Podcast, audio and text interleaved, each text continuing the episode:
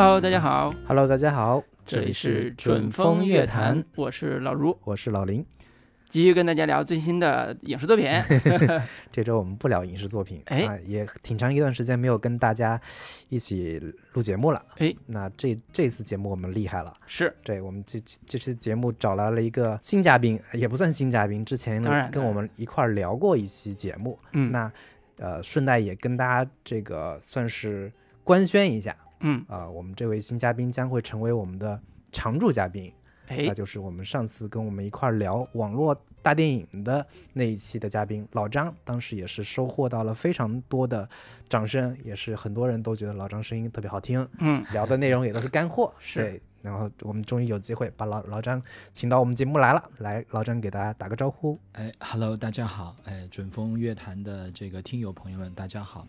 呃，时隔四五个月，又一次来到准风乐坛节目，非常开心，而且更加开心的是，据说今后可以长期的驻扎在这里，这就是一个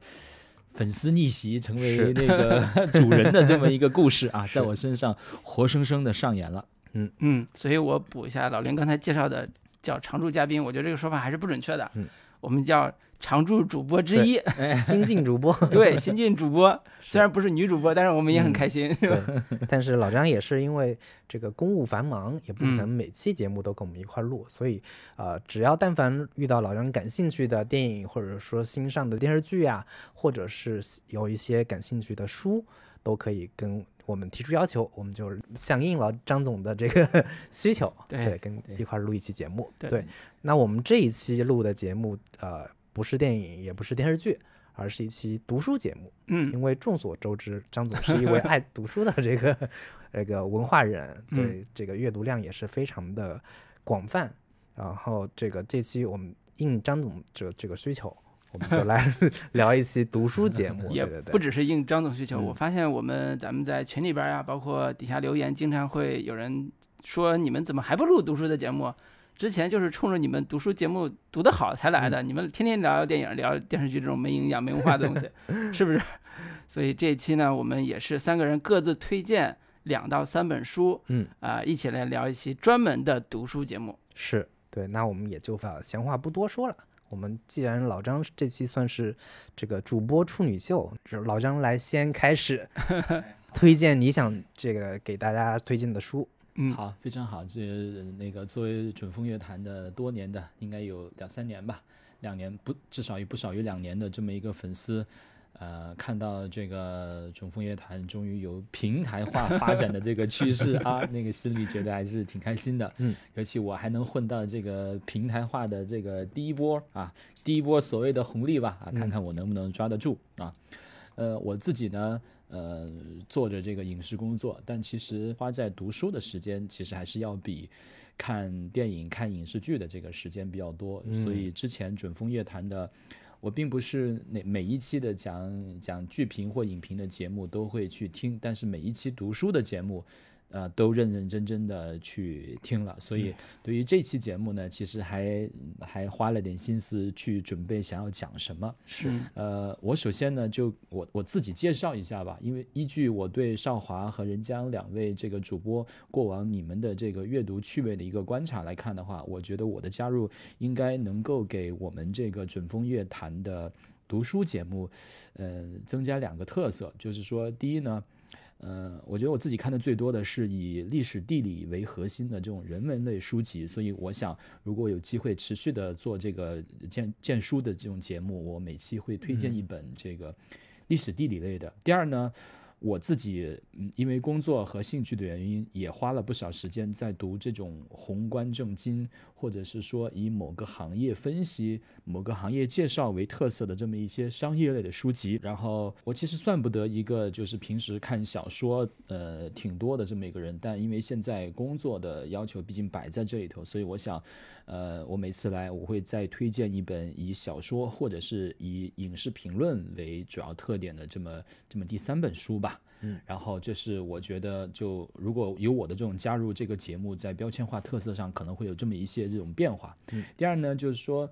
嗯，其实时间都有限，不管一本书你聊十几分钟还是二十分钟也好，其实都不可能把这个书里头你想说的都穷尽掉。因为我自己是得到 APP 一个嗯那个听书节目一个一个深度的一个用户，我看他那里头去推荐书的，基本上遵循着这么几个框架。首先是讲讲作者，讲讲这个书的背景，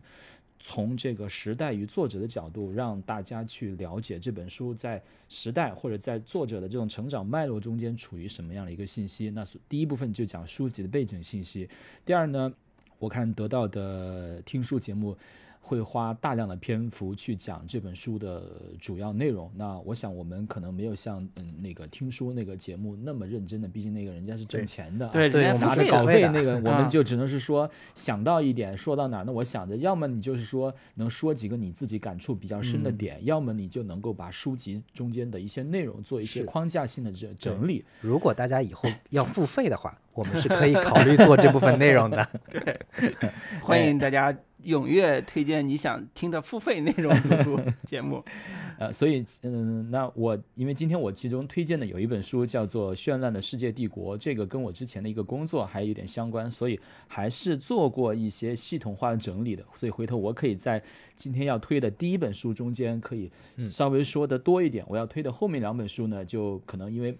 那纯粹是为了这个节目来准备的，所所以可能想说的这种点可能没有那么多，所以我想说的就是每本书，我在第二个方面会就讲它的主要内容。第三个呢，因为我们三个主播都是做着与影视相关的工作，所以我想至少在我我我想推荐的每一本书，我在最后一个部分都会落脚到。影视这块儿，就不管是什么什么题材的这个这这个书，我觉得其实都可能是为影视所用。至少你可能会想到引申的某一个点，你可能会想到与影视。嗯啊，所以这是嗯、大的这个介绍的一个方法吧，好吧？那我接下来。那那个少华和任江就说：“那我先说，今天我们总共有七本书要推荐。那我先说第一本书，我要推荐的第一本书呢，名字叫做《绚烂的世界帝国：隋唐时代》，这是讲谈社中国的历史系列中间的第六本。那这套书在我看来，哈，首先它的几个特点在于，第一是一个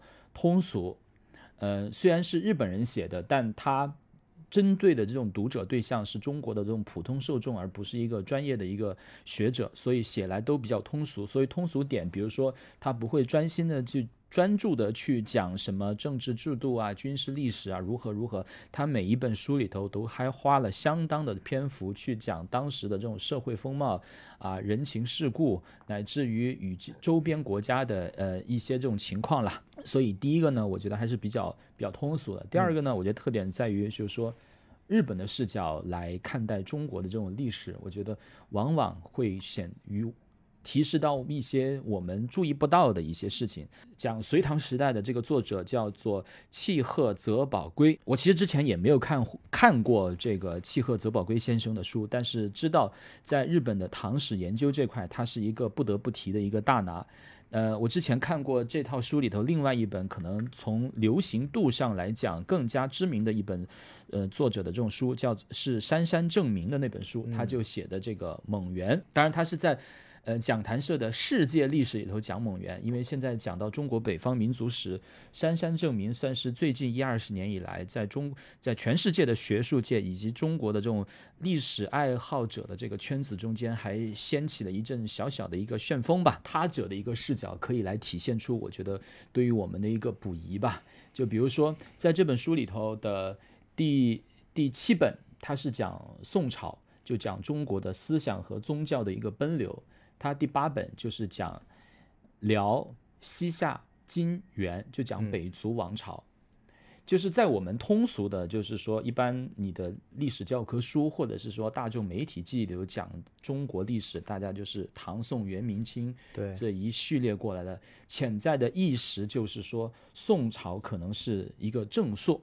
但是大家去想一想，就宋啊，作为一个汉族王朝，作为一个占据中部分中原和大部分江南的地方的这么一个一个王朝，你会发现，不管是南宋还是北宋，它始终无法实现像汉唐一样的一所谓汉族文明地区的一个统一。在在宋北宋的时候，它分别跟辽跟西夏在对峙，呃，南宋的时候就分别跟呃金跟元去对峙。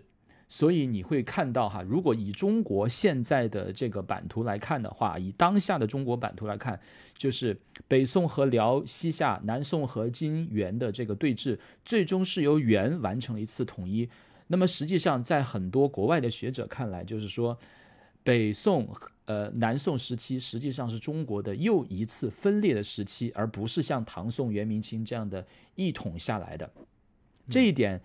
呃，以前的教科书里头是，就是我们的教科书里是不太提及到这些。你看这本书的体力编撰，它基本就把南方的汉族王朝和北方的由多个代、多个不同民族政权相互有取代关系的这么一个北族王朝，跟南方的汉族王朝所取代了。但我发现哈，就是说，可能我们的历史书还没有做这样的一个一个一个一个修改。但是我前一段时间带我的孩子去这个国家博物馆去看中国的中国古代史的一个展览，我发现，在国家博物馆里头，他已经把那段时间，就是五代到那个元的那段时间，他已经是写，他就不再是把宋特别列出来，他只是把每个朝代先后的顺序，在他看来，好像就已经变成，哎，因为于辽代是一个奉行佛教、奉行汉族文化的这么一个地方，那金也是如此，所以在他们看来，可能。辽宋元金可能就是中国历史上的又一次分裂的时期，而不是统一的时期。那我们回过头去看，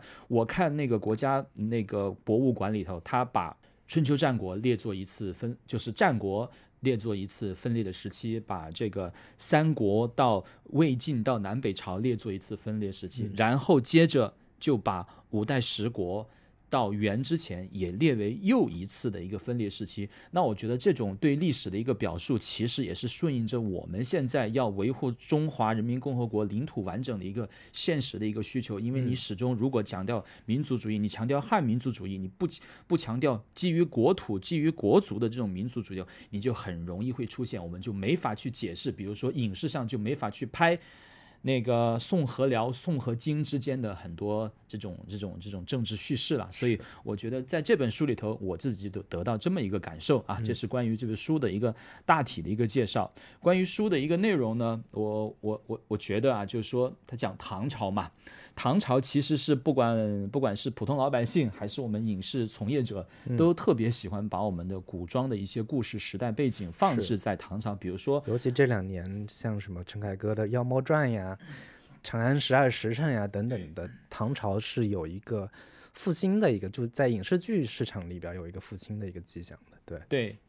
然后普通老百姓也都都愿意去讲所谓的。贞观之治，嗯啊，大唐盛世，哎，大唐盛世，开元盛世了嘛？那比如说，在专业的历史学家看来啊，唐代这个朝代较之于中国其他朝代，它有哪些特点呢？你得把特点抓住。然后，比如说，能够用影视化的方式去给大家去呈现，应该是抓住最主要特点，对不对？那根据这个我的理解，契诃泽宝圭先生在这本书书里头呢，他提到了唐代较之于中国其他王朝有三个特点：第一个是包容性和开放性；第二个呢是国际性；第三个呢是女性地位的异常之高。啊，我正好也写过详细的这个笔记，我可以给大家来。解释一下我自己怎么理解这三点：包容性和开放性。我觉得唐代对非汉文化和非汉人才的一个包容，在汉人主导的王朝中，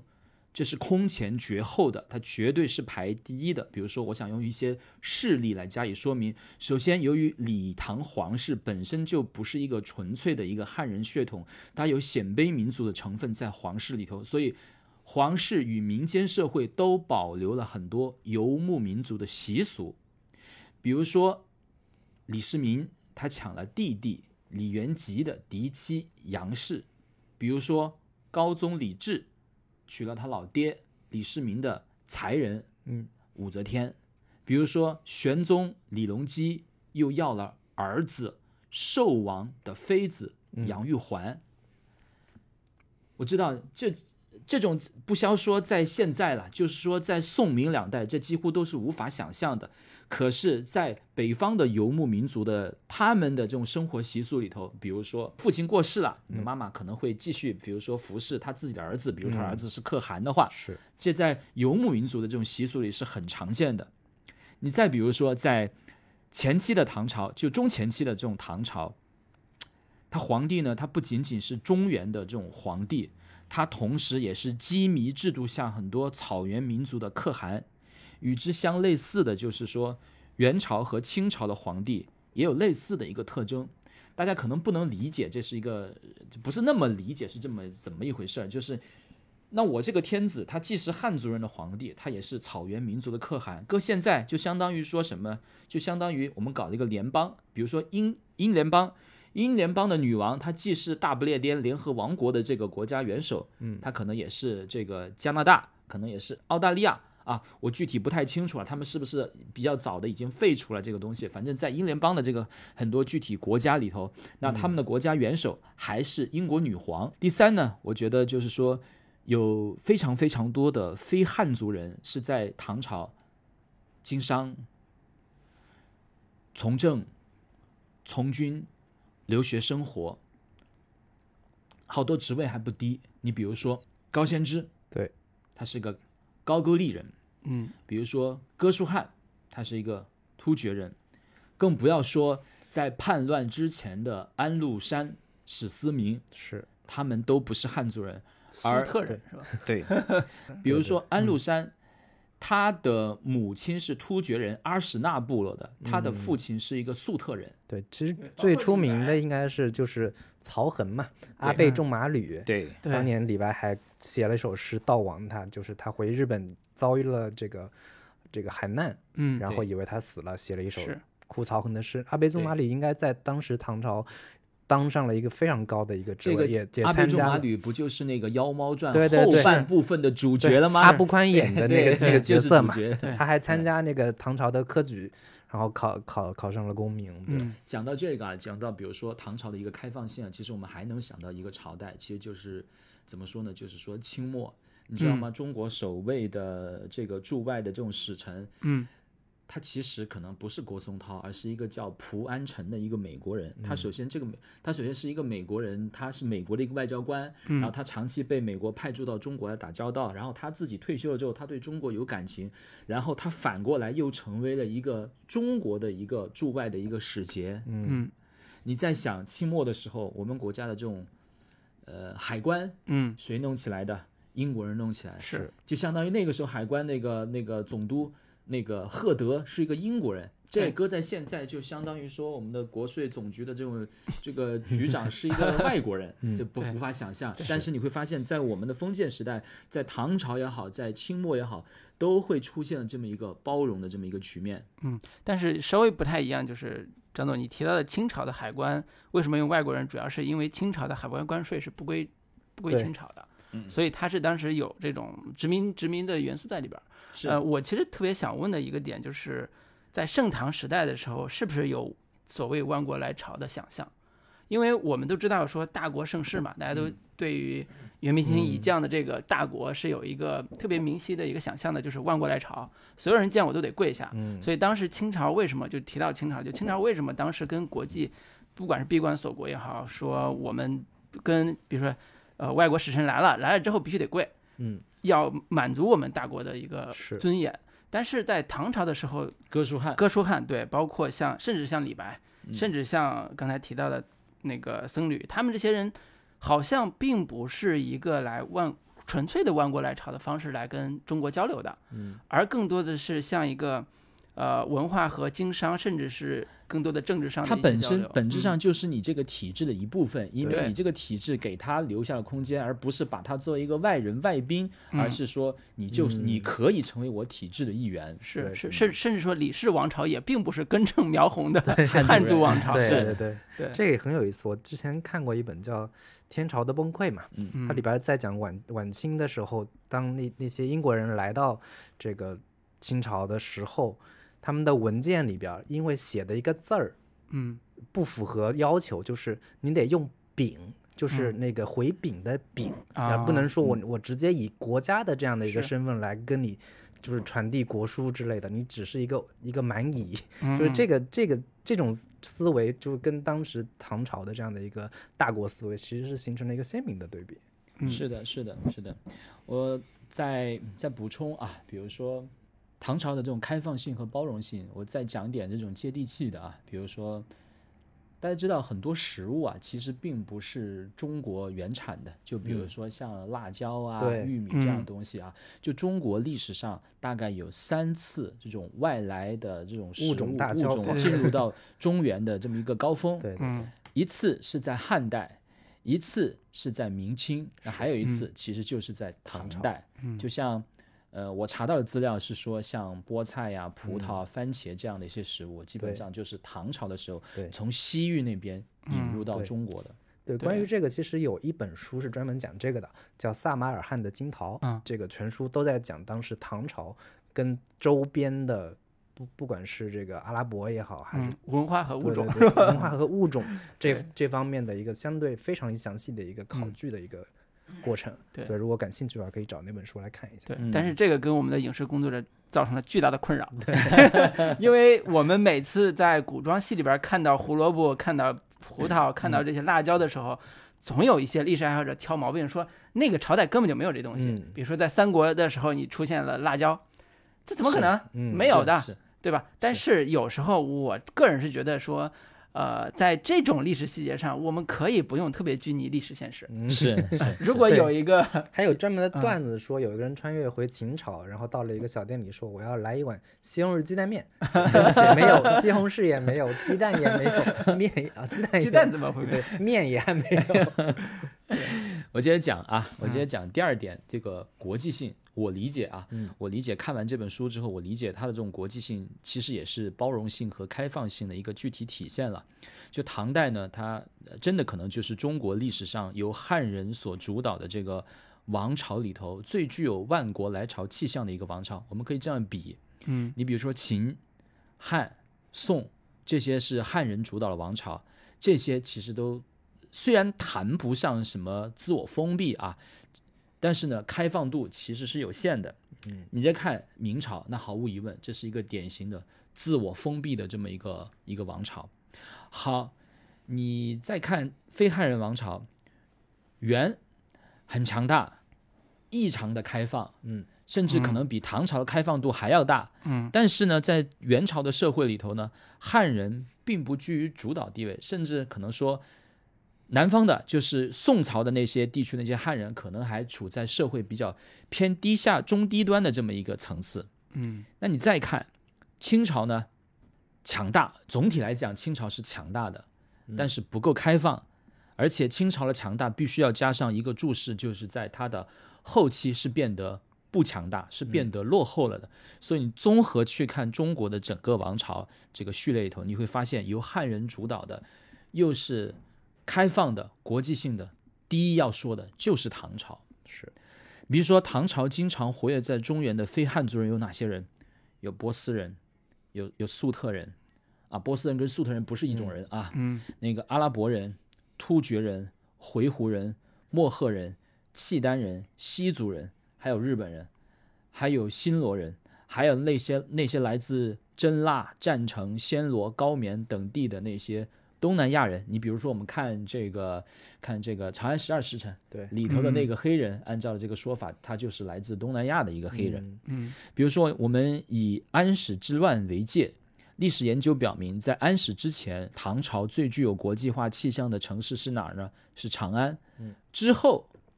其实长安就不再是。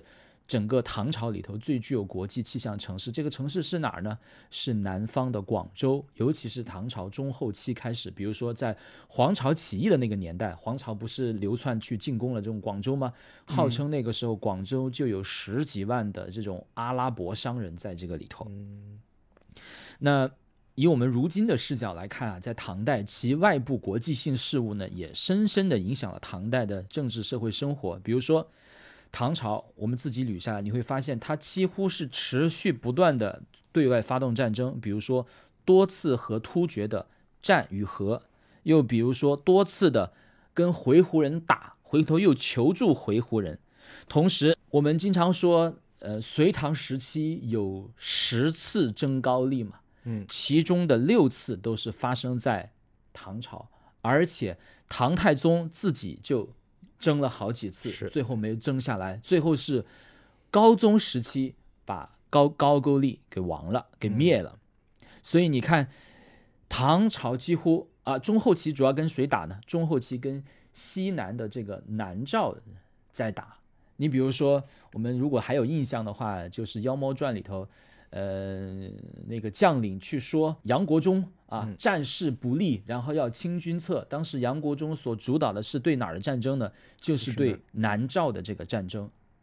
在这本书里头呢，作者还举了一个例子来说明唐朝的一个国际性，就是外来宗教啊，在唐朝的中原大地广泛传播，不仅仅是佛教，还有伊斯兰教，还有景教。我查了一下，景教属于基督教的一个分支，还有明教。明教大家看武侠小说比较多了，就比较知道这个张无忌。对，这个明教又叫做拜火教、摩尼教，还有个叫，它是一种中亚中亚地区在他们被伊斯兰化之前，由中亚的一种原生宗教。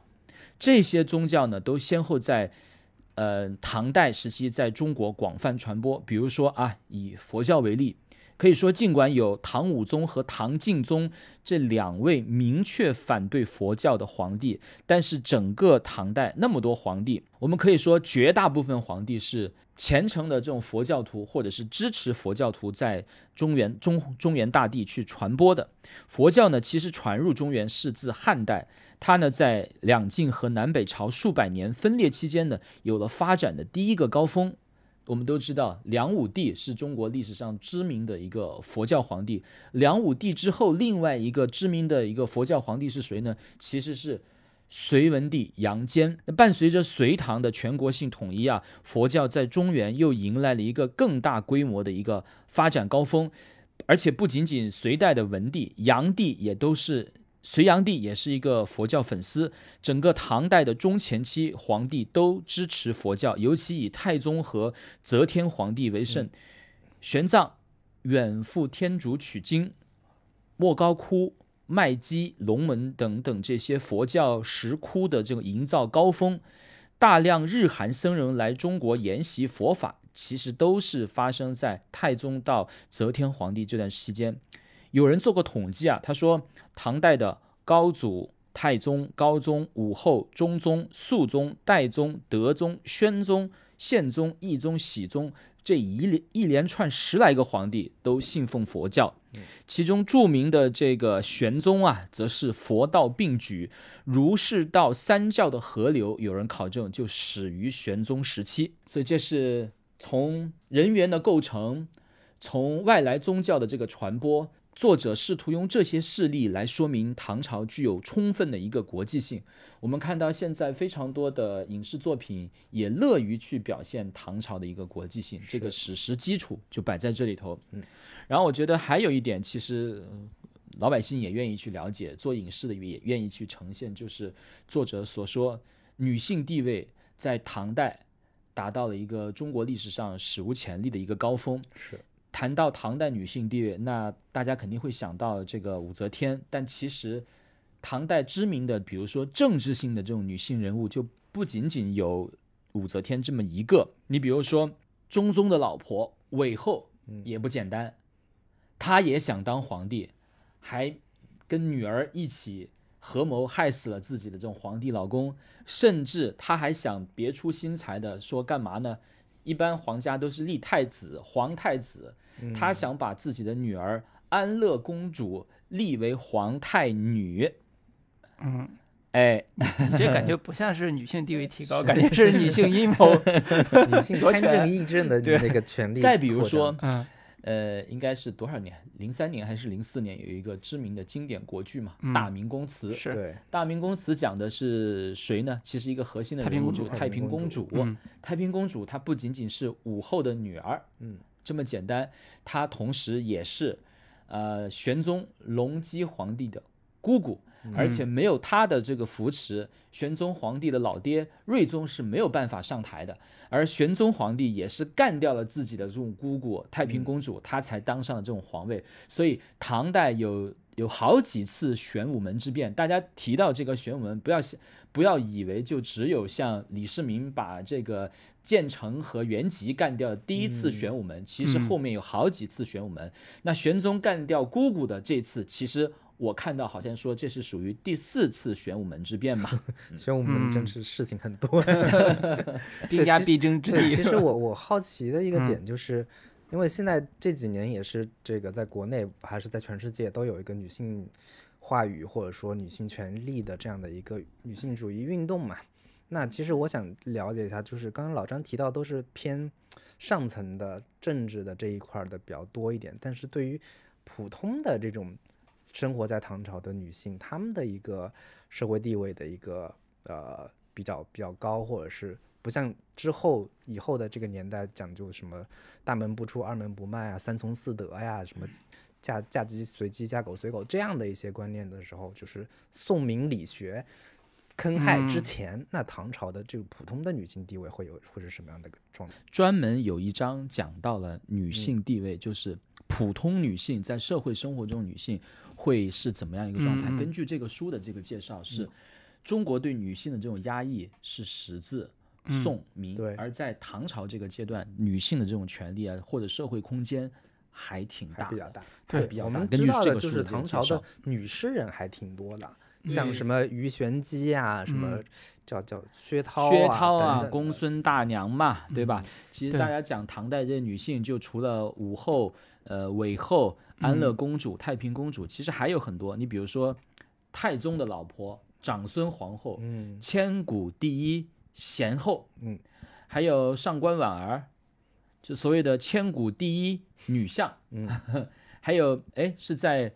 呃，是在陕西啊，还是辽宁博物馆有一个那个，呃，《齿国夫人图》嘛，嗯，那个里头就是其实画的就是杨玉环的姐姐，然后从那她去出游，从那幅画里头，你就可以看出当时上层社会的女性是如何这一个地位之跟男性一个平等。首先，这个女性。这玉环杨玉环的这个姐姐一身戎装，一身男装，但你能够看得出她其实是一个女性。嗯，然后骑着高头大马走在队伍的最前列，然后后面跟着的是一些男性的，可能是一些随从啊，或者是那个亲属之类的。嗯，在这个《史国夫人图》这幅这幅历史画卷是非常多的学者在谈及这个唐朝女性地位时候愿意拿出来说的一个实例，因为这个画卷会。更加的这个生动。就我举一个例子吧，就是我想起来之前网上热传了一个特别火的叫唐朝人的休妻书或者唐朝人的婚约，嗯，它里边提到的一个词儿，这个婚这个休妻书或者叫放妻书吧，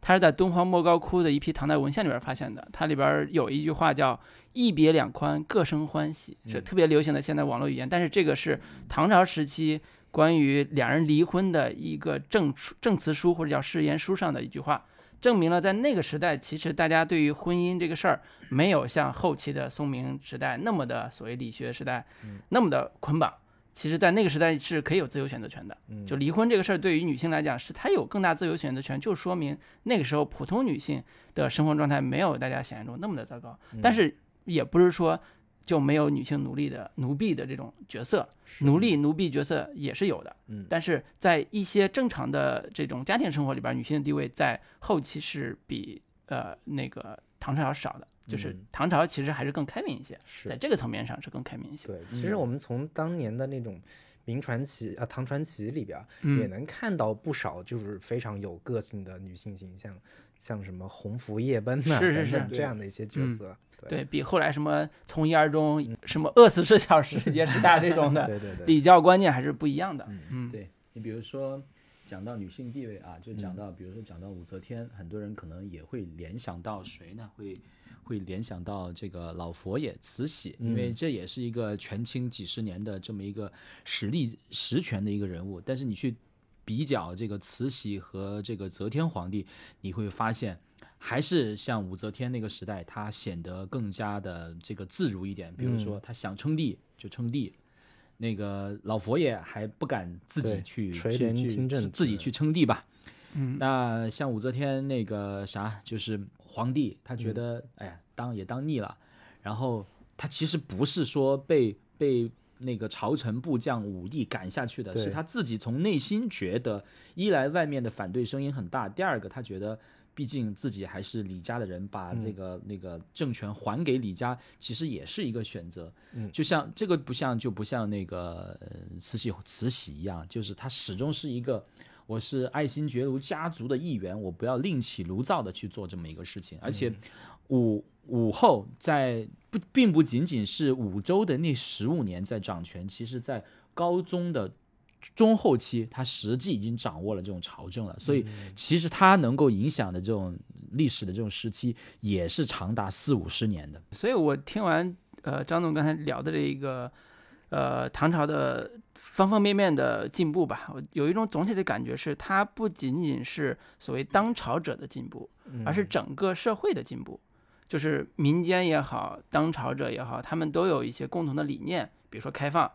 比如说对于某些外来文化的这种喜好。它不仅仅是说皇上喜欢佛教，所以佛教在民间放开行，而是说整个民间和呃呃所谓的这个当权者都有在某种程度上的共同的呃审美或者是趣味、文化的审美，这些都包括在内。所以这种文化氛围在在我们在历史的这个长河里边吧去看的时候，呃，一方面是感叹它的多元，另外一方面也会感叹它的脆弱，因为它没有办法保证它的延续性。比如说多元文化的延续性，其实在后来，呃，元朝也好，呃，宋明也好，其实都在一定程度上是越来越封闭的。到了清朝就更不用说了，我们把历史的耻辱都沦落都放在清朝的闭关锁国这个一个原因上，我觉得可能呃是一种解释，但是这是一种呃嗯满足人的想象中的想象的解释，嗯但是至至少符合大家的这种意识形态，觉得就是因为闭关锁国，所以你才落后，对吧？所以这种我们看从唐朝一直刚才想往清朝聊，就是觉得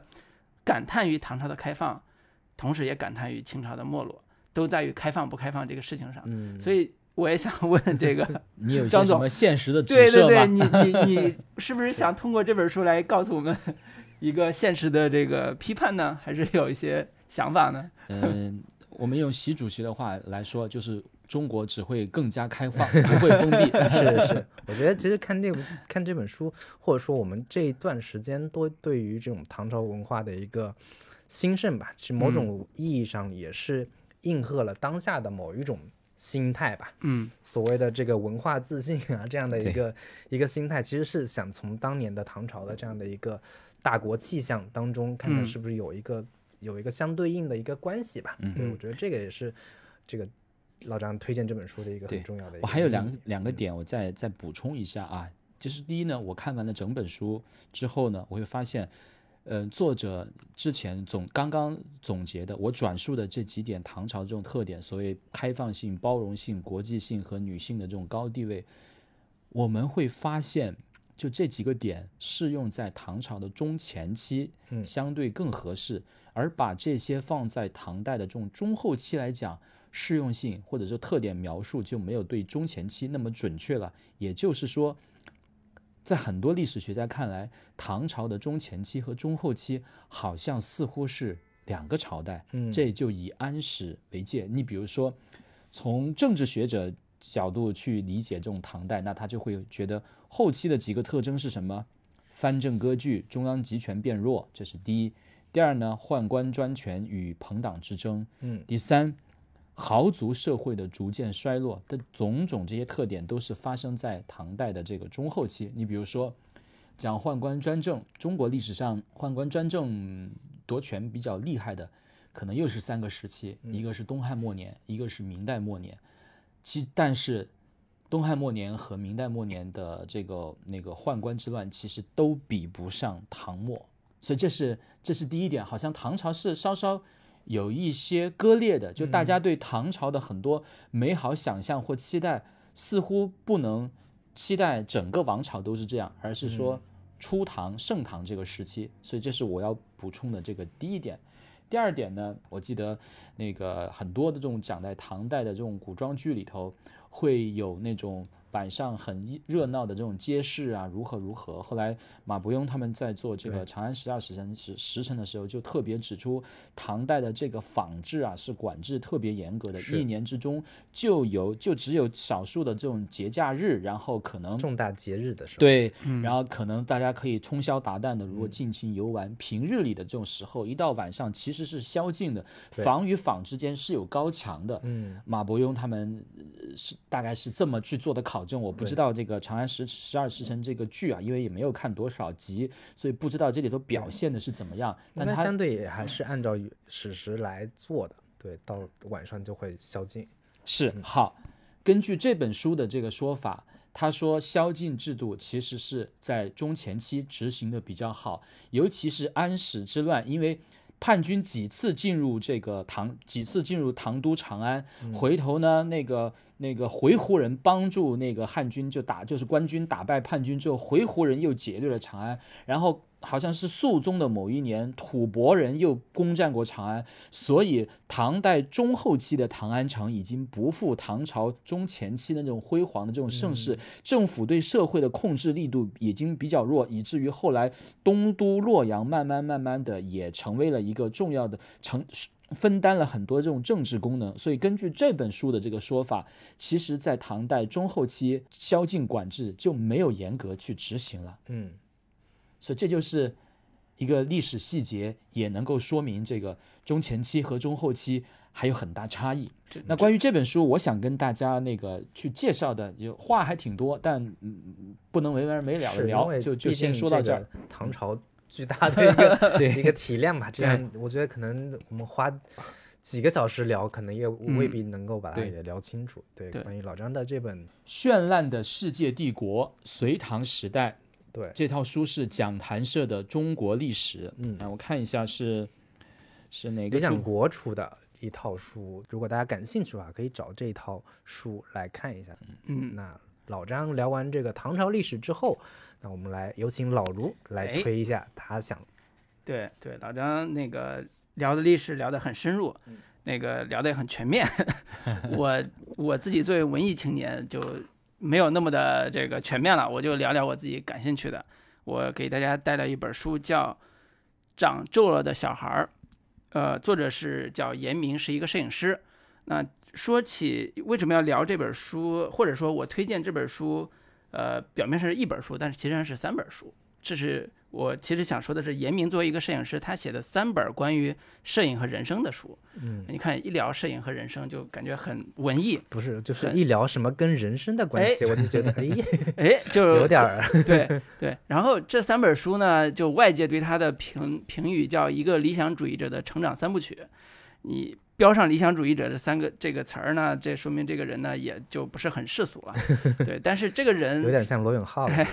对。然后这个人呢非常有意思，就是他呢是一个现在叫自由摄影师了。他之前是一个呃摇滚乐手，干了十年的摇滚，后来发现自己被摇滚玩了，后来呢就为了生计就开始做杂志，就是到报社里边当记者，当然当的也是摄影记者。也就是他三十岁的时候开始接触摄影。后来慢慢的又觉得说摄影记者这个事儿也不是我最想干的，所以他又从南方的某著名这个报社出来，去做了一个自由摄影师。现在呢，当然名头很响了，叫中国著名摄影师，和拿了一些奖摄影奖，包括侯登科纪实摄影奖、法国才华摄影基金奖等等。这个七零后的这个摄影师，呃，是我最近这几年在自己的所谓摄影爱好的这个。范围之内发现的一个瑰宝，就是我发现一个摄影师或者一个叫自由摄影师的一个中年人，给了我无穷无尽的精神力量和养分，啊，让我终于脱离了三里屯老法师的这个境界。因为我个人是一个摄影爱好者，我在追求摄影道路上道路上的时候，经常会面临一个人生困惑，就是我的这条路到底能走多远？我能不能成为一个？这个摄影师，或者说我能不能成为一个在我影视工作之外的一个摄影爱好者身份上不那么丢脸的一个摄影师？嗯，后来我发现有，他就是严明，就是我心目中的一个好摄影师的样板。刚才对比那个三里屯摄影师的这个称呼啊，其实，在我们学摄影的这条路上有非常多的坑。这个坑不仅包括了你拍什么的问题，呃，别人都说拍当摄影师有或者拍拍照吧，有三要素。叫模特好看，模特好看和模特好看，嗯，就代表了国内现在一大部分人拍照片的一个想法，叫你怎么拍不重要，对，你怎么拍不重要，你有没有技巧不重要，重要的是那个模特得好看。嗯，对，这个我一定程度上也认同，但是这个 审美啊，它是有高低的，摄影师只只拍模特儿是吗？是审美是有高低的，所以我推荐严明的一个很重要的理由就是他提升了我的审美，嗯，然后我也觉得这个审美可以分享跟大家在拍照的时候用，让你避免成为一个朋友圈里边那种糟糕的审美趣味的摄影师。嗯这是我推荐他的非常重要的理由。呃，然后我可以简要介绍一下严明这个人的一个拍摄的一个方式，就是呃，别人都叫他是诗人摄影师，但是我觉得我喜欢称他为一个江湖摄影师，或者叫他本来就是一个江湖人。他虽然早年是一个所谓刚才说摄影记者啊或者什么之类的，他当摇滚乐手的时候，其实是一个流浪的一个摇滚乐手的状态。然后后来呢，拍照的时候，他依然是一个流浪者的状态。他拍的很多内容也都是一些在江湖上行走的人，所以特别像一个跑江湖的人拍出来的他自己对于江湖的观察的一个状态。所以我们看到他里边有很多的照片都是在他在什么重庆、河南、甘肃、山西、内蒙，带着他的相机拍遍中国大半个中国的一个状态，有很多是一些大国小民的人物的像肖像一样一样的素材。我们在他的这个第二本书里边《大国志》里边能看到非常多重庆街头一个穿华丽大衣的一个少妇，啊、一个在内蒙的一个呃特别偏远的一个山上看到的一个雕像，就这些这些肖像在很多层面上都是被人忽视掉的，或者是日常情况下我们是观察不到的，或者说在我们之前说在我们孤岛一样的北京的地方，你可能看不到这些东西，嗯，但是它提供了一个在大国的。我们说大国洪流之中吧，有一些人物的肖像，在一定程度上，他跟贾樟柯非常像，所以他这本儿在呃，他有一本第一本书是我爱着哭不出来的浪漫这本摄影集或者叫散文集吧，出的时候，二零一四年他的发布会上，新书发布会上是贾樟柯来给他站台的。嗯贾樟柯说：“咱俩都拍三峡，我拍的是三峡好人，你拍的是三峡当时移民过程中的一些人物的状态和肖像，在一定程度上都能看出来他们对于当下中国的观察。这种观察是通过摄影这种工具来表达完成的。然后这种表达又不是通过像我们之前刚才说的小小清新老法师的技巧完成的。那他的拍摄技巧在怎么通过自己的摄影工具完成？呃，这是一个非常有个人观察和个人创作呃基因的这个东西，怎么能够让我学习到？是通过他的第一本书叫《我爱着哭不出来浪漫》来来看的。我当时把它誉为是我二零一七年的心灵之书。嗯，就是我觉得这本书里边对于拍摄技巧和美学观察上，是我作为一个呃影视创作者或者作为一个创作者身份的一个体会和领悟。比如说他自己对于创作上有一些呃观察，就是说我们行走江湖的玩的靠的就是心软，就是你拍东西你得打动，不是为了打动那个那个给你钱的那些人，而是说你先要打动自己，然后你才能打动别人。你拍出来是灵魂，而不是一个简简单单一个呃行活。这个话听起来特别的通俗，因为你你你作品不就是靠灵魂吗？但实际上，我们看到大量的作品，包括我们做的影视作品，包括一些文学作品，是没有灵魂的，可以说是没有灵魂的。所以，他能够通过他的技术性的东西，完成一个所谓对大国小民灵魂的塑造。这是他成功的一个非常大的元素因素，或者是这是成为他创作成功的一个非常重要的因素。这个对比来讲，一辈子拍三里屯姑娘的，一辈子拍黄山顶上的云海的这种老法师，对比而言，他是一个更高级的审美。所以，怎么能够通过呃观察来拍出一个让你觉得有灵魂的东西，这是他在三本书里边都会一以贯之的一个审美上的一个标准。所以，这种创作方式对我当时来讲，包括现在来讲，都是一个非常好的一个呃学习的对象或者体会的对象。甚至他有一些经典的论述，关于、呃、艺术的论述，就是我们都特别担心去聊艺术，因为觉得那个门槛是我们没法进去的，因为我们也不了解更多的关于艺术的东艺术的东西，甚至我们都很胆怯去聊艺术。但是对他来讲，很简单一个疗法，就是他把艺术和法术对比，法是乏味的法，呃，术还是那个术，就是他觉得。艺术家不是那种酷得要命的个人情调的独享者，而是启发打动他人的、打动他人有术的魔法师。嗯，呃，你在动了感情之前，你不要先动心机，心机会被人看出来，那个叫心机之作。我们经常聊别人的影视作品，叫这个导演太有心机，因为你的心机被人看出来了。所以这种描述也是他自己对于自己所谓创作的一个表达，就是艺术首先要打动自己和他人，而不要做那种乏味的无趣的东西。但是同时，他也批判一种叫正确的逻辑和完美的趣味，因为摄影工作跟我们做影视工作一样，就是很多是为了老板、为了客户，啊，他们有压力，然后给到我们，我们就开始创作了，呃，然后他说，慢慢的你就会把原有的艺术语言、智慧丢失殆尽，慢慢练成一个淘宝客服气质，日复一日的做行活，把自己变成一个感性且注重规律的人，这才是应该一个创作者真正应该做的。就这种话。我觉得很多对很多人来讲是无效的，但是对我来讲是非常有用的。嗯，就是你要做一个感性且有规律的人，这个词儿来讲就已经够给我很多时候指点迷津了。嗯，对你，我们经常学创作、学剧本、学各方面评评论，都有一些规律可言，是，就希望能掌掌握所有的规律来解决所有的问题。嗯，但实际上对我们来讲，感性才是解决问题的关键。是对，所以这是这些东西都是他通过自己的摄影创作总结出来的摄影的规律，然后。放在他的作品的这个表达上，然后我作为一个跟摄影不是那么关紧的一个创作者，竟然也能从他那儿得到一些启发和启示，这是一个让我特别特别有精神共鸣感和养分的一个摄影师。所以他说，创作者的高境界就是虽为人作，宛自天开，就是这个话就是说的很高妙了。但是说的意思就是看起来是人做的，但实际上就好像。天注定一样，就是天上赋予的一个灵感，创作出来的一个完美的自然的作品，所以这是他的一个创作理念。这个我说实话，对于很多咱们朋友圈创作照片的这个创作者，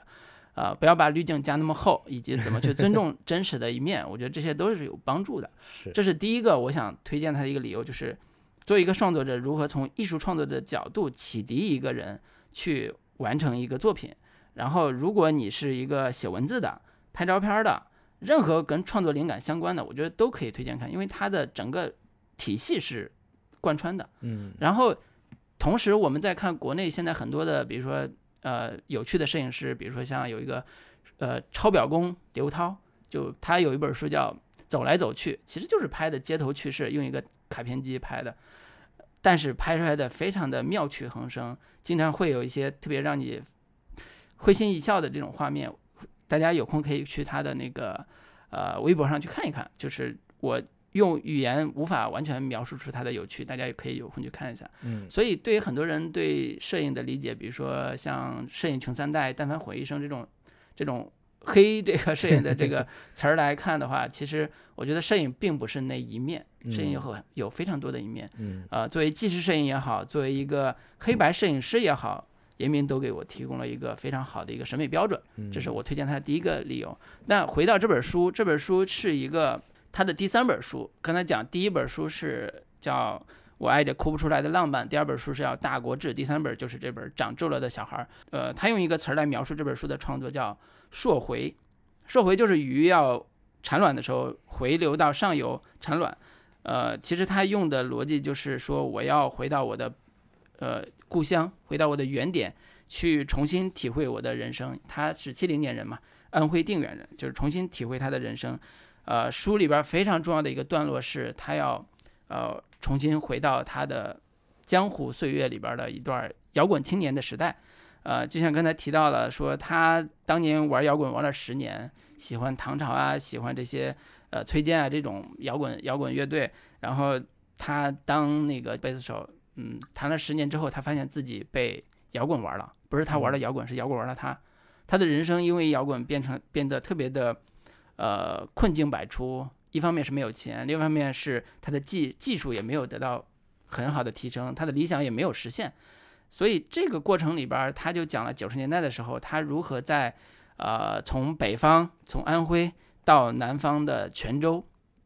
泉州有个洛阳桥。他在那儿生存的一段经历，也就是九十年代下海潮，一批的文工团和这个那个相关的文艺机构吧出来的人，怎么去南呃南边去呃打打工挣钱的这样一段经历。呃，中间有非常多的有趣的人和事儿，比如说他讲舞厅唱歌的一个小姐叫东北一剪梅，啊，他们是怎么在泉州一起生存的。最后呢，他们怎么又这个一剪梅怎么因为跟街头混混打架，然后救了年轻的台湾老板，他们一起他跑路，就是充斥着九十年代那批的呃文艺青年的生存状态。然后他同时另外一篇叫《九惊梦一九九四》，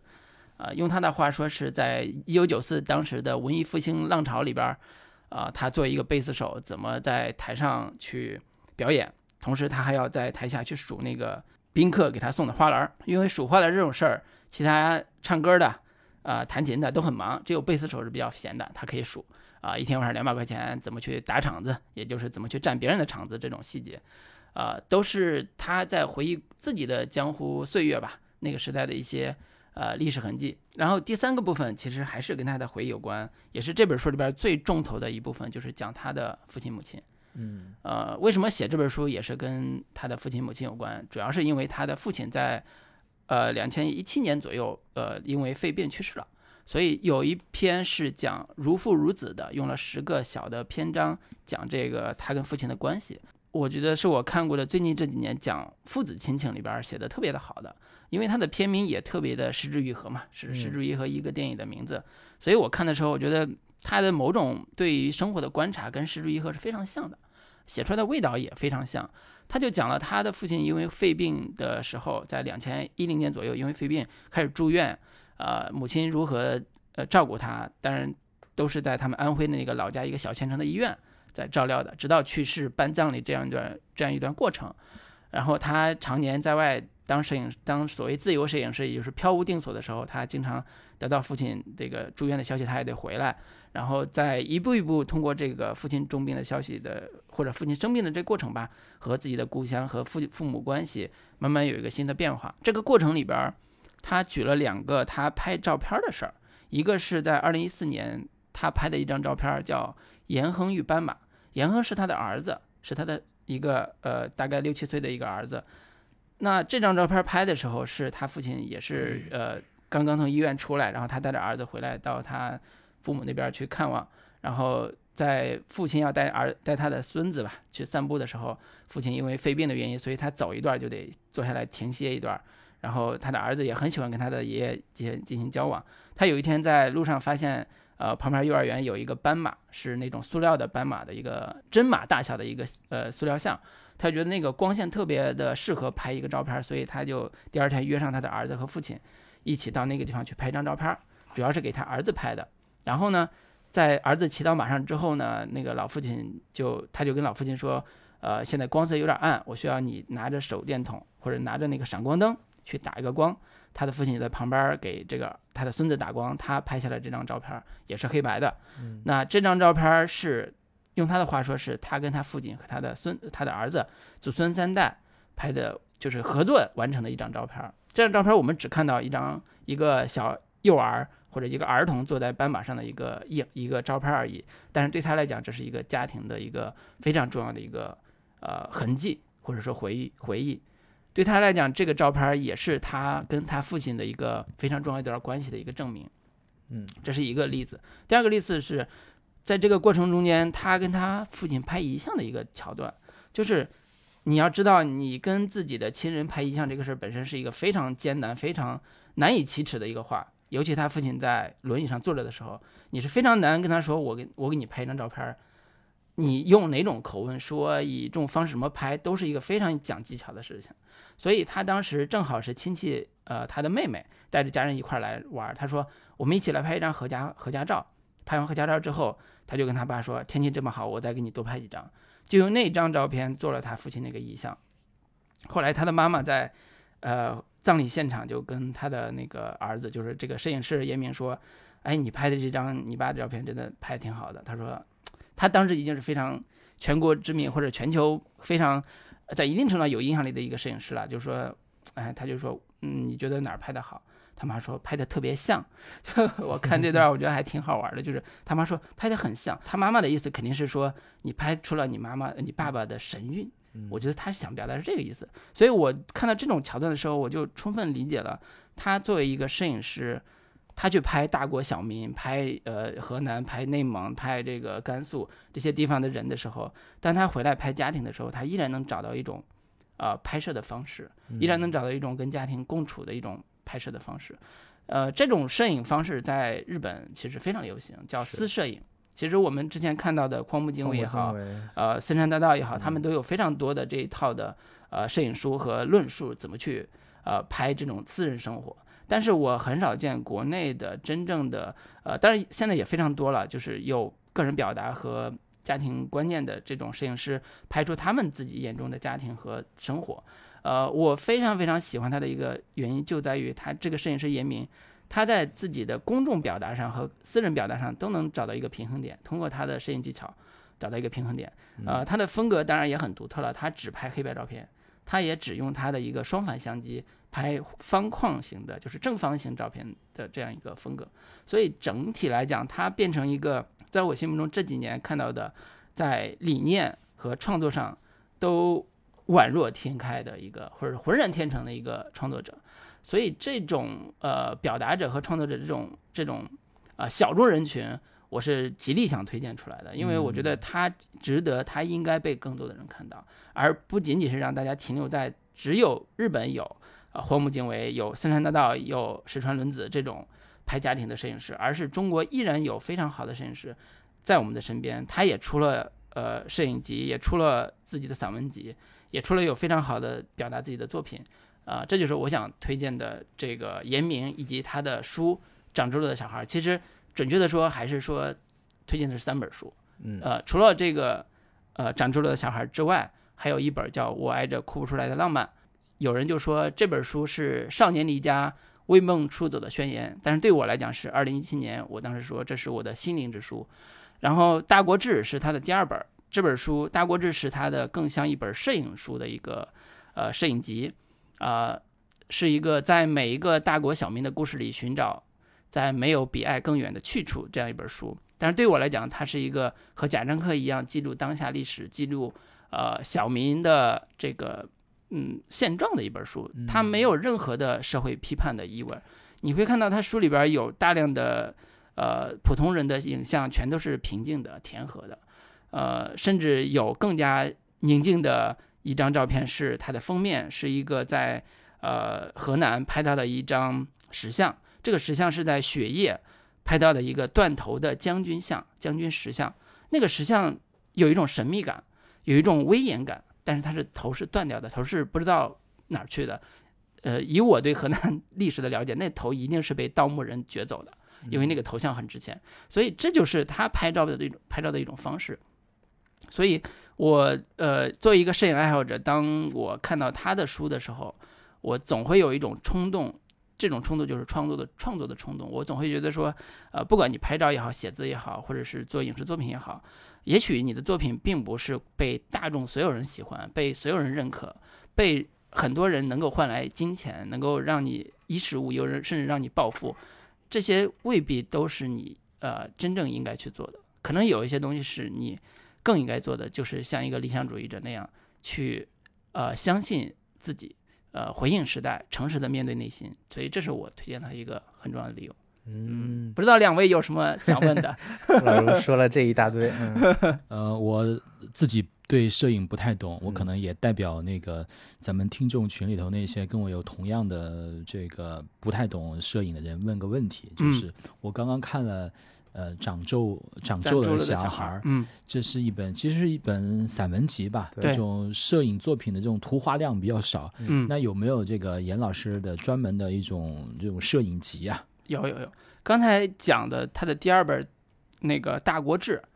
《大国志》的就因为我没有带来那个《大国志》这本，就是他的摄影，其实是叫他摄影集，他的文章只有大概三五篇。这本书里边大部分是大部分是文字，对，那个《大国志》是他的呃嗯，应该说是最有代表性的摄影集，嗯呃，那个有两个开本，一个是大开本，一个是小开本，我买的是小开本，呃，中间有一张照片，刚才提了那个雪夜的将军像是非常有名的照片，是它的封面，还有一张照片也是非常非常有名的，是一个。呃，拈花的大叔就是一个大叔闻一朵小花的一个样子。那个大叔是长得像内蒙人糙汉大叔，然后闻着一个花的一个味道。那个照片对于很多人来讲，如果拍的不好的样子都会特别的做作，但是那个照片拍的特别的用余秀余秀华老师的评价是传神，就是你很难想象他跟余秀华会有什么关联。但是，呃，我举个小小小趣闻吧，就是在当年余秀华还只是一个寂寂无名的人的时候，他转了余秀华的一首诗，然后余秀华被一个编辑看见，出书的编辑看见，出书编辑就去找余秀华，千里迢迢找余秀华来让他出书。呃，包括他给小何，就是唱民谣的小何拍过那个唱片的封面，呃，也是一个非常有有名的一个民谣歌手了。就是你会发现，好像有些人的世界是相通的，嗯有些人的宇宙也是连起来的，就这个就很有意思。对，回答你刚才说的摄影集，我目前看到就这一本《大国志。大国志》，是他的经典作品，且是代表性的。嗯呃那其实要去买这套书来看的话，就最好把它的三部曲都买了，长皱纹的小孩儿、嗯大国志，还有一本那个我爱这哭不出来的浪漫。我爱这哭不出来浪漫。是对，我是推荐三本都买，因为我是从第一本《我爱这哭不出来浪漫》开始看，我是喜欢上它之后，对它有了好奇，才买了《大国志》。《大国志》里边只有大部分是图片，你很难了解这个人的成长经历。那第三本《长出了小孩》其实讲的是他的成长经历，嗯讲的是他如何一步步跟他的父母的关系，包括呃九十年代下海到后来他做摇滚歌手的这一段历史，后来他如何成功的当了一个贫穷的自由摄影师这段过、嗯过程。听就是老卢聊或者说介绍这个摄影师以及他的一些生平的话，可能还不如就是直接看他的摄影作品以嗯及读他的文字会更有冲击力。我觉得老卢嗯之所以有这么大的感触啊，可能也是出于对自己自身的某一种呃心境的一个照应吧。嗯，就是重新找回自己内心想要去做的事情，以及想要在这个摄影这条道路上去更有有更深入的一个探索。于是，那个找到了一个严明这样的一个人生导师吧。嗯然后听介绍听起来很像是。呃，摄影师版的贾樟柯，或者说 摄影师版的这个失之愈合的这这一类，呃，可能跟我们内心的某一种呃渴望或者说某一种追求有呃对照或者说应和的关系的这样的一个人，可能能让我们重新找回呃自己当年呃喜欢文艺、喜欢艺术的某一某一些初心。对，其实也嗯是推荐大家去找他的严明的几本书来看一下。对，嗯是行，老卢就介绍到这里啦。好，那我我也是简单介绍一下，前面两两位都这个比较，今天我我我推的书相对都会比较轻松一点，或者说没有那么的这个大部头。那我呃第一本要推的其实是一本采访集，叫《只有大众没有文化》，作者叫王晓峰。那王晓峰是什么人呢？这个曾经的三联生活周刊的文化记者，也是一个乐评人。那如果当年大家经历过博客时代的话，应该对王晓峰是不是太陌生的？就是在我心目中，他是跟韩寒啊、李承鹏共同构成了我当年博客时代的一个记忆的。他当年的那个博客叫“不许联想”，嗯然后里边有大量的这种他自己写的关于呃时评。帮呃文化评论以及呃音乐的这方面的一个评论，他也嗯算是我音乐欣赏道路上的一个启蒙老师之一吧。然后王小峰老师的文笔也是非常的犀利，然后这个用词也非常的有有时候挺挺阴损的，然后又又非常这个简单直接的能植入的把这个问题给揭露出来啊。那他这本书叫《只有大众没有文化》。是他当年在三联时期的一个采访集，以及他在不许联想这个博客时期的一些呃文化评论的一个结集出版。那先说一下这个书名的一个出处，其实是来自于台湾歌手黄舒骏的一首歌里边的一一句话，他那个给他一句歌词，他稍微做了一下改编。啊。那那首歌叫做《改变一九九五》，我不知道大两位有没有听过这首歌，有点散文诗式的朗诵式的，他不是是。rap 的歌手。是，他这首歌里边有大量的京剧式的一个描述。这嗯。这首歌也是我听过的最有意思的，把一整年的所有的文化大事，然后他自己的个人心境进行结合的一个非常完美的一个结合体的一首一首歌。然后这首歌是当年他悼念自己的好朋友杨明煌，也是一个音乐人写的这首这首歌。然后这首歌的第一句歌词叫“你走了之后没几天，邓丽君也和我们说再见。张爱玲在秋天度过了她最后一夜。英国少了一位戴安娜王妃，就是她把九五年那一年的天下大事，对重要的事情 都，以及后面有大量的说诺贝尔给了高行健，总嗯。统给了陈水扁，嗯。然后呃，他这这句歌词，呃这个这个书名的这首歌词，呃，这一句歌词是前面在讲，全台湾都在 R&B，全美国都在 rap，只有流行没有音乐，我看眼不见为净，也是好事一件。他把这句歌词里面只有流行没有音乐化用了一下，叫只有大众没有文化。所以他这本书其实对我而言，它是一一本记录从两千年左右开始的，嗯，一直到他呃这本书我这个写完之后，两千年时期，两千年到二零一零年时代的整个文化呃以及音乐的一个嗯文化标本式的采访采访集的这样的一个一个作品吧。那换句话说，就是文你现在读这本书，就相当于文化考古。对，或者嗯说对我而言是某种怀旧意义上的去看说，哦，当年他采访的是罗大佑、李宗盛、周杰伦、崔健等嗯等这样的一些人，他还觉得说当年是没有大众文化的，当年的大众文化是都已经非顶升到那个份上了。对，嗯如果以现在再去看说，啊、你现在如果再去采访的话，可能是采访的是什么蔡徐坤呀、范丞丞啊小心啊，等等的这样的一些人，可危险啊对对，但是他以他当年的这样的一个这个写作的话，他依然觉得嗯这个时代是不精彩的，或者说是一个没有文遍地化的。嗯鸡毛的这样的一个 时代。我觉得你现在看会觉得这种对应非常有意思啊。他这本书一共分成呃有六个部分，然后第一个部分主要是在讲港台呃音乐人，第二个部分在讲内地音乐人，然后第三个部分在讲内地的一些导演啊文化人，然后第四个部分是一些文化视频，第五个部分是一些像曲艺啊，像什么这个呃相声演员啊等等的这些，最后一部分是欧美明星。然后他采访的这个这个明星包括有罗大佑、李宗盛，有写 Beyond、写周杰伦、汪峰以及许巍，都是在那个时期。确实都挺老的。嗯对，现在确很多实是。很多年轻人对对对可能都不知道这些人了。对，所以我推荐这本书的主要的一个心理的上心理上的一个原因，就是可能有某种呃怀旧的这样的一个感觉。考古考古对我现在在看说，这都已经过去十几二十年了。嗯，对他自己在书的一个开头的时候就在讲说，它的标题叫“属于我们的精彩早已经不复存在”。对它，它会有有带有一个非常呃明显的这种呃自我意识嘛，就觉得这个当年的所谓的，如今再看起来会有一点黄金时代的，但其实已经早就已经过去了。那剩下的、剩下的这个曾经的精彩，现在有一种回回去倒回去悼念，或者说重新去回溯的这样的一个感觉。然后我们看他的书的时候，你会明显感觉到王晓峰是一个有点反诈反反大众文化，或者说甚至有一点精英主义的立场，就是他很明显受到当年像什么法兰克福学派的那些人，马尔库塞啊，什么阿多诺，他们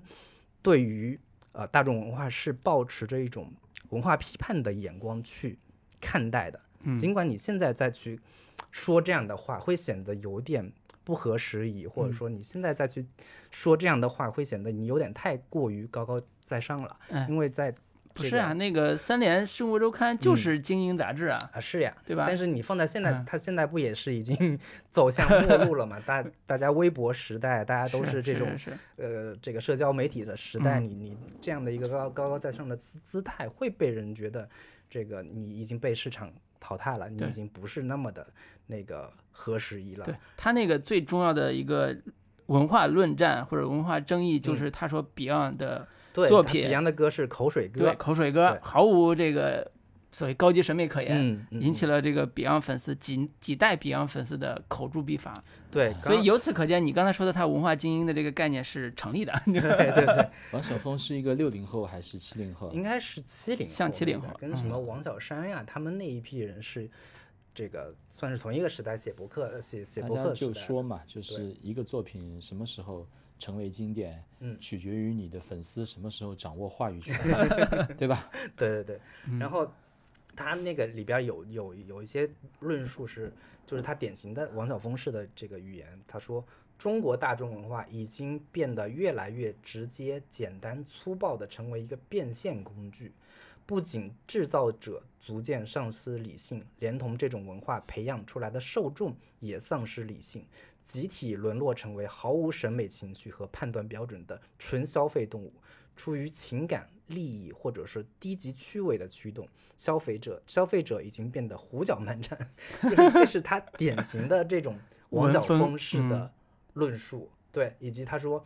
这些曾经为一个时代奉献了很多精彩内容的人，已经走向终结。他们或是在悬崖边死死抠住石缝，不让自己掉下去，或是以一种尴尬的方式谢幕，而这仅仅只过了五年时间。对，我觉得这这这些就是很有画面感的一些死死勾抠住这个石头缝，不让自己跳掉下去等等的。然后我在看这本书的时候，它能给我很多对于当时的某一些，尤其是音乐方面的文化现象的一个相对他自己的一个理解吧。比如说，他分分析了邓丽君现象为什么会在大陆那么的风靡，甚至大在大陆已经是一个封神了的这样的一个呃形象。其实，在台湾，呃，像那个马世芳他们这些人，嗯都觉得邓丽君可能在他们的记忆中仅仅只是一个普通的明歌手星歌手嗯而已，她不像在大陆，她是一个有某种非常巨大的文化意义的这样的一个重要的符号。嗯，你抛开跟唱作人比还是差一些。对对，你抛开政治因素这嗯方面，大陆那一代人第一次听到这样的一个唱腔，或者第一次听到这样的一个唱法，他的一个解释是说，在音乐层面，邓丽君的歌非常的中国，并且很民族。她把上个世纪三十年代的老老上海的一些流行音乐，以及中国的民间小调，他用他的一个词说，邓丽君是很有根源性的这样的一个歌手，非常符合中国人的审美。这也是为什么邓丽君能够成为整个华人世界的一个文化符号，以及像陈可辛为什么会用邓丽君是来拍甜蜜蜜，甜蜜蜜这样的一个电影，他在他认为说音乐是需要有根源性的，嗯这个根源性是他认为邓丽君跟周杰伦不一样的。他的判断就是说，呃，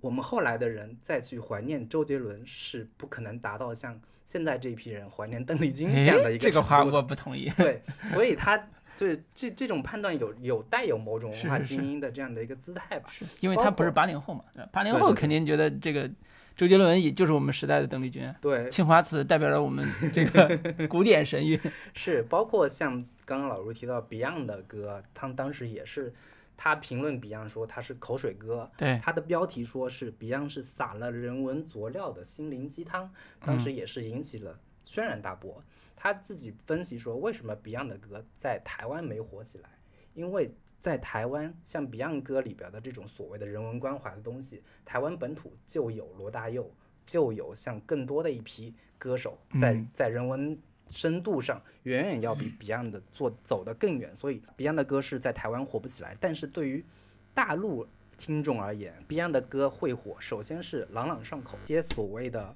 悲天悯人的、大而无当的，甚至是空洞的歌词，配上通俗的旋律，不管在台湾、呃在香港还是内地，听起来立刻就变得超凡脱俗了起来。嗯，所以他在他觉得说，Beyond 的歌之所以会火，其实一方面就是口水歌，其次是他的所谓的这个呃，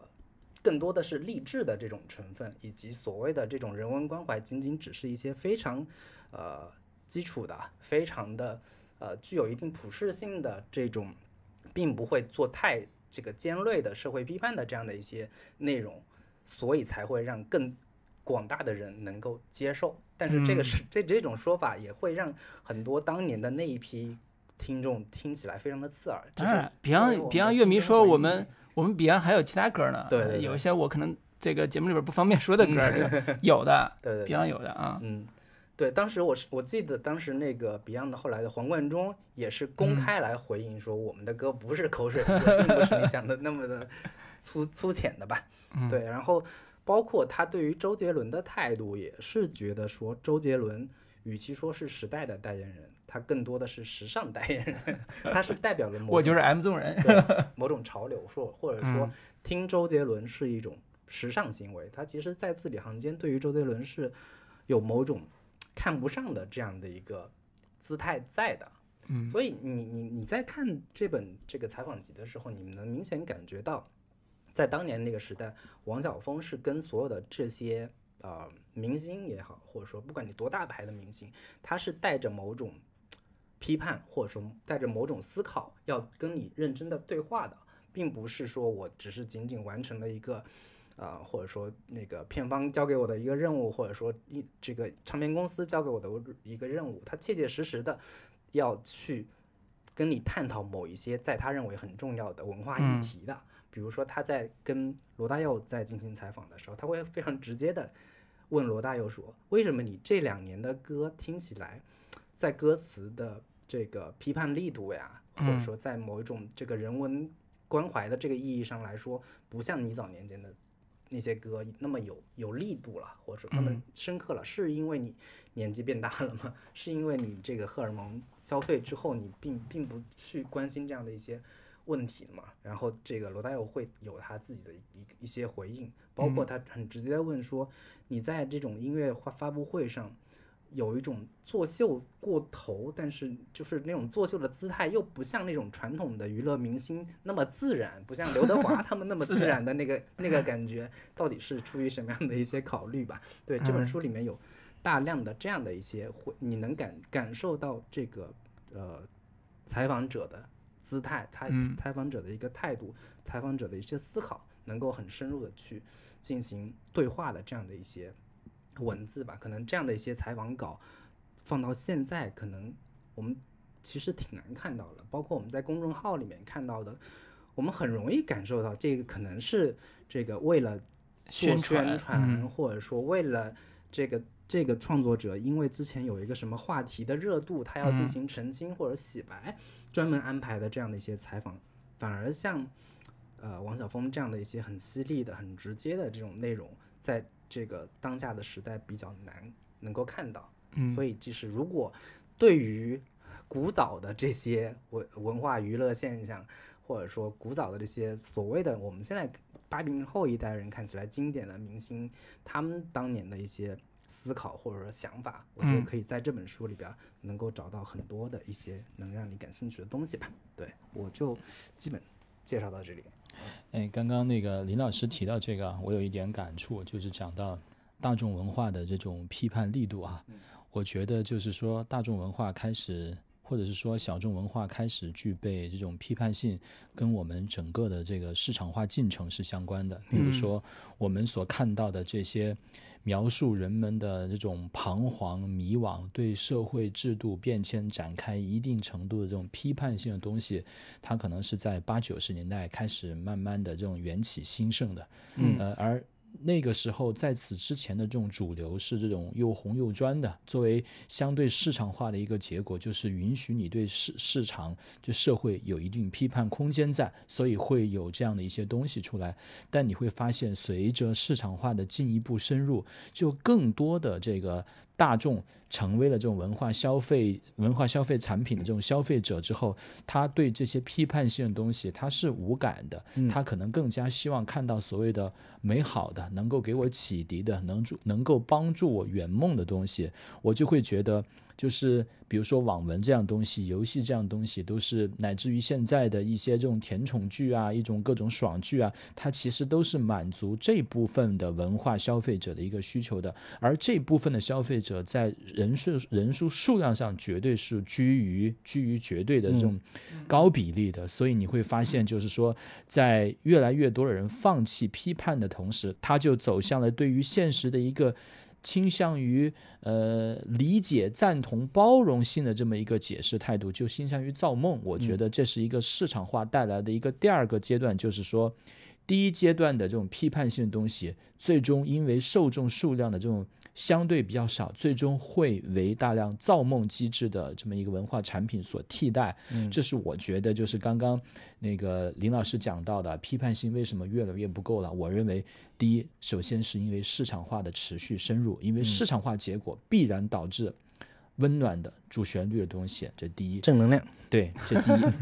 第二呢，其实你会发现啊，就是说像摇滚也好呀。像这种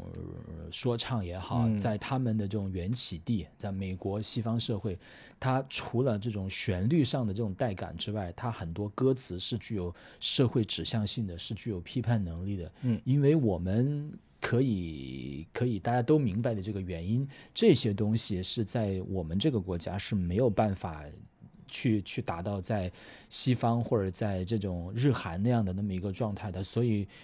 当一个内容只具有旋律上的这种美感，而不具有内容上很明确的指向性的时候，你就自然会发现它的这个批判力度是是大大减弱的。所以以至于现在你看到我们这些所谓的各种说唱的比赛里头，所他们所吐槽的都是一些个人品质的一些东西，往往与整个这个社会是无关的。你说是他们意识不到不具有这些批判意识吗？我觉得其实也不是，可能更多的有更多地下性质。的所谓的这种摇滚或者 rap，我们没有办法看到，我们没有办法听到，登上这个舞台。对，是的，是的，对。所以我接着张总这个话，我想起来昨天咱们群里边发的那个徐子东老师在一席上的一段话，嗯，我觉得可以回应一下张总这个观点，就是徐泽东老师说，新文化运动时期大概一九一九年前后，呃，当时的识字率非常低。中学毕业出来的人可能百分之十不到，百分之十左右的人是读鲁迅的，百分之九十的人读的是鸳鸯蝴蝶派。但是就是这百分之十的读鲁迅的人，其实引领整个新文化运动，且走向了现在我们的新时代。其实逻辑是这个逻辑啊，就是就是其实意思是说，文化不在于多少，也不在于说谁一定是精英，一定是大众。其实，在一定程度上是对于历史、对于未来的影响力是是怎样的？所以，我是想用这个徐东老师的话回应一下刚才这个“只有大众没有文化”，还以及这种精英批判以及文化本身的看法。但是，我想问林老师一个问题：是你觉得五条人的音乐好吗？忽好忽然，好突然。其实，呃，我对于五条人这个嗯爆火。我我其实某种意义上我能理解，但是我可能我自己不是五条人特别这个忠实的爱好者吧。嗯，因为他有争议，就是说好多人听五条人的音乐，猛的一听的时候，如果完全不了解，猛的一听觉得他唱的旋律跟韵意好像都不是那么像一个所谓的经典音乐的那个样子，或者说能够成为流行音乐的那个样子。我我只能说，我能理解五条人音乐的好在哪里。但是就我个人口味来说，我并不是那么能欣赏。说就是首先他用的这种方言式的很多大量的方言的这样的一些内容，我本身可能在这种亲切感上，或者说在这个接受度上就没有那么的高。但其次是他的音乐旋律本身可能并不是我那么呃喜欢的，或者说那么能够有强烈共鸣的这样的一些一些东西吧。但是我很明白，或者说很。理解说为什么别人有人有人会喜欢，以及他这样的一个音乐对于当下华语流行音乐这种非常这个你可以说有点乏味的这样的一个主流市场的这个呃反抗，或者说对于主流市场的某一种颠覆这样的一个意义上来说，他在讲述普通的打工者或者说普通的小镇青年们他们的内心情感，他们的那种非常有。呃，野生的那种力量的一些歌词以及旋律的这样的一些展现的话，我觉得是一个还挺让我觉得或或者说它有它存在的意义和价值。是是，因为我对王晓峰刚才你讲这一段的感受就是，王晓峰的核心论点就是谁火谁经谁流行，我就觉得我不喜欢谁。嗯，对我我我倒不太同意是这样的一个观感。我我其实。就跟刚刚老张说的这一系列的这样的一些内容的话，嗯，我对于我个人而言，首先是我很喜欢这种所谓的带着很强烈批判态度的，我也很很希望说能看到更多的这种带着批判性眼光的批判批判性态度的这样的一些呃文化人也好，批评者也好，我我自己是非非常喜欢的，同时我也很警惕说，呃，姿态但。站得太高，很容易摔下来，或者说很容易有时候成了某种为批判而批判的这样的一个姿态，或就就是会嗯有一些。在你你在跟人对话的时候，嗯很难形成一个有效的一个沟通的这样的一个一个状态。但是对于流行文化，或者说嗯对于大众这样这这个层面，我早就放弃了说，嗯，与资本对抗，或者说我早就放弃了那样的一个姿态，说嗯我要力挽狂澜，我要怎么怎么怎么着。仅仅只是说我个人的态度来说，我更多的希望能够更多的看到那样的一些东西，仅此嗯而已。嗯我会很欣赏那样的唱反调的人，或者说我很欣赏那些能够提供新的视角，或者说不是纯一股脑的只给我那样一一些声音的人。嗯，对，我们俩人聊的都是文化圈的事儿，嗯 都是一个我我身边的林老师是文化品味，我觉得在音乐品味上是高于我的，这个是不能不承认的。可能我摄影技术比林老师好一点，但是在音乐品味上，林老师是远高于我。老卢是仅仅仅只认同我的音乐品味，其他的这不值一提。呃，暂且是这样。是是是是是是。你走了之后没几天，邓丽君也跟我们说再见。张爱玲在秋天度过了她最后一夜。英国少了一位戴安娜王妃。你最心爱的吉他现在住在我的房间。我最想写的那首歌，至今还没出现。Eagles 在东京开了复出又告别的演唱会，我在巨蛋帮你听了 Desperado，满脸都是泪。歌坛出了一个张惠妹，王菲变王靖雯又变回王菲。张国荣终于开心地承认他是个 gay。老魏告诉我，台湾的女孩舒淇最美。Santana 莫名其妙又红了一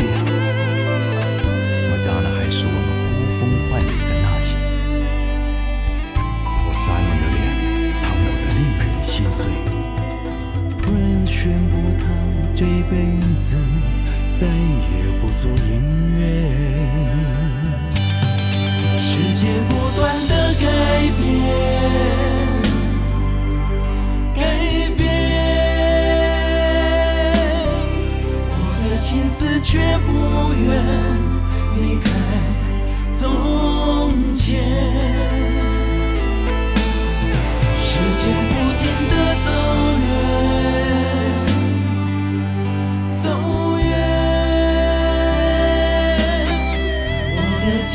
却停在。却停在那一九九五年。